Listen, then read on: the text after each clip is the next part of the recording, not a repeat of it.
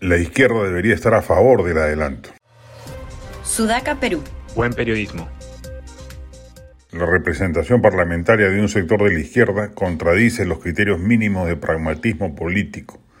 Ideologizada al extremo, maximalista hasta la torpeza, no se percata de que a quienes más conviene que se produzca un adelanto de elecciones en aras de su objetivo máximo de convocar una asamblea constituyente es a ella misma. No hay posibilidad alguna, así incendien el país, lo que al parecer ya empezó a amainar, de que el Congreso actual de predominancia derechista acepte reformar la Constitución para permitir que se pueda convocar a una asamblea constituyente. Ni siquiera hay chance de obtener los 66 votos que permitan ir a un referéndum que le pregunte a la ciudadanía lo mismo. Es imposible. Según la última encuesta del IEP, hay un 69% de la población que estaría de acuerdo con que se convoque una asamblea constituyente para cambiar la constitución. Y el tema, querámoslo o no, ya se instaló en la narrativa ciudadana. La izquierda ha tenido éxito en ello. Por lo demás, la propia encuesta señala que hay un 28% de ciudadanos que se autodefine de izquierda, es decir, tiene una proyección electoral que antes no tenía.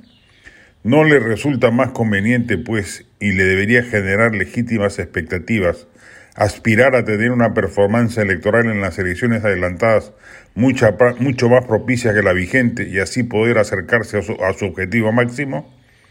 Lo que hoy se asoma como un obstáculo insalvable en las negociaciones para aceptar la propuesta del gobierno de adelantar las elecciones o la iniciativa del Fujimorismo debería ser trastocada en una oportunidad más bien de lograr su meta mayor dejando de lado apasionamientos. Un cálculo estratégico de posibilidades debería propiciar que la izquierda parlamentaria se sume al grupo que propone el adelanto de elecciones.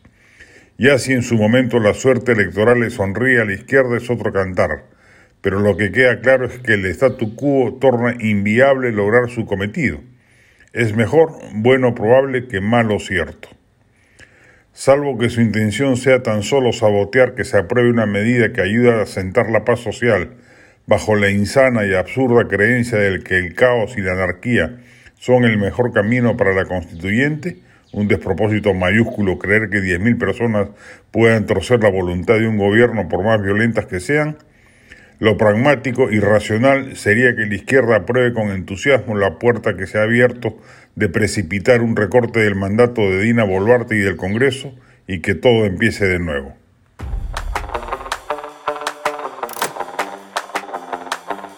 Este podcast llegó gracias a AFE, operador logístico líder en el mercado peruano que brinda servicios de almacenaje, transporte de carga, courier y cómics.